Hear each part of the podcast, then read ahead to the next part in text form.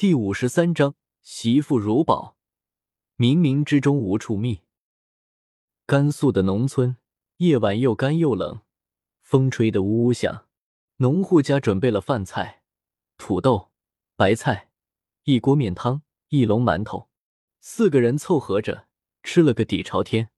吃完，农户给安排一个屋子，四个人勉强可以躺下。松林把瘦猴叫出到屋子外面。俩人抽着烟说话，松林说：“你这一天了，话也不多，给我点建议啊。”瘦猴说：“我就觉得第二家的闺女挺好的。”松林说：“年纪太小了，结婚证都领不了，到时候让她跑了，人财两空。”瘦猴说：“那看你了，她有了孩子，跑哪里去？”松林说：“真的太小了。”第二天，中间人对松林说。还有最后一家，如果不行，那就没戏了，我也没办法了。松林说：“好，去看看。”这第四家条件看上去比前三家都要好，房子刚刚粉刷过，看上去十分崭新。去了才知道，这家有四个孩子，两个哥哥，两个妹妹。大哥三十五岁，年前才结婚，所以刚粉刷了房子。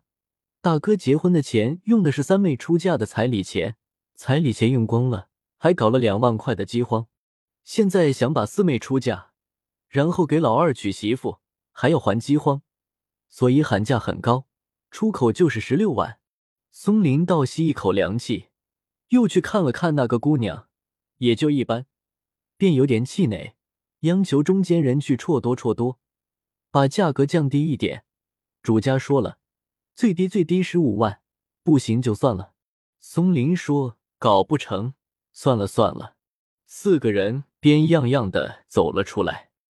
出了第四家的门，中间人把双手摊开，呈饼状，表情无奈中夹杂着可惜，对松林说：“我没有人家了，这次都挑完了。没想到你还是个追求完美的人，这我也没得法。”瘦猴说。你别这么说，谁不追求完美？再说，谁不想找个又好又便宜的？和你去集市买衣服一样的吗？货比三家吗？又对松林说：“我看第二家挺好的，要不再返回头过去看一看？”松林也只好点头。其实，如果详细比较起来，价格还是左右选择的最大因素。钱要的太多，没办法凑，就算勉强凑上了。一辈子的饥荒，日子就和麦苗一样，反不了青，难过的很。于是，一行四个又折回来。路上，村长瀑布一般的话倾斜了下来。村长咳嗽了几声，说：“我为什么一直不说话呢？因为我不了解事情的所有，所以不方便说。说了也是以偏概全。现在四个姑娘都看完了，我想说一下我的想法和看法，发表一下我的意见和建议。”如果对呢，可以采纳吸收；如果不对，批评指正。四个姑娘，性价比来讲，第一个和第四个最差，价格高的离谱，完全是穷疯了，绝对不考虑，让他们牛逼哄哄的去卖高价格吧。说句不好听的话，买媳妇和卖媳妇的家庭都不会太好，将心比心，也不该要那么贵。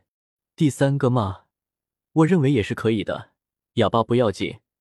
你娶老婆的主要目的，不就是传宗接代吗？哑巴是不影响传宗接代的，这就够了。啥交流不交流的？结婚的时候前几天新鲜，两个人话多的不得了，过不了一年就平淡了。两个人天天在一起，哪里有那么多话？是不是？所以我觉得也可以。最后说第二个姑娘，价格相对便宜，人也可以。松林，你主要纠结年龄，我觉得完全没必要。结婚证可以晚两年办理吗？先把喜酒办了就可以了，很简单、很普通的事情，被你们搞复杂了，主要被松林的思想搞复杂了。返回去吧，先去看看第二家，听你们的吧，好吧。村长的谆谆教诲，让松林、瘦猴、中间人皆有口无言。他们只是静静的听着，轻轻的走着，仿佛在思考，似乎在后悔，又好像在感叹。村长说完“好吧”的一刹那，三个人意犹未尽，直到听见一群麻雀叫着从头上飞过，这才缓过神来，醍醐灌顶一般被沐浴。松林赶紧恢复正常，耸耸肩说：“村长毕竟是村长，我刚才像喝了一斤汾酒。”瘦猴呵呵一笑，说：“有水平。”中间人说：“全面透彻，滴水不漏。”村长说：“你们以为这是在开村委会？”说完加快脚步，三个人赶忙跟上。一个小时后到了第二家，因为是返回来。松林有点不好意思，便让中间人先进去问一问。村长说：“怂包，一起进去，有啥不好意思的？”进去了，并没有看到那个姑娘，破庙一般的家里也静悄悄的。中间人就喊：“有人吗？”并没有人答应。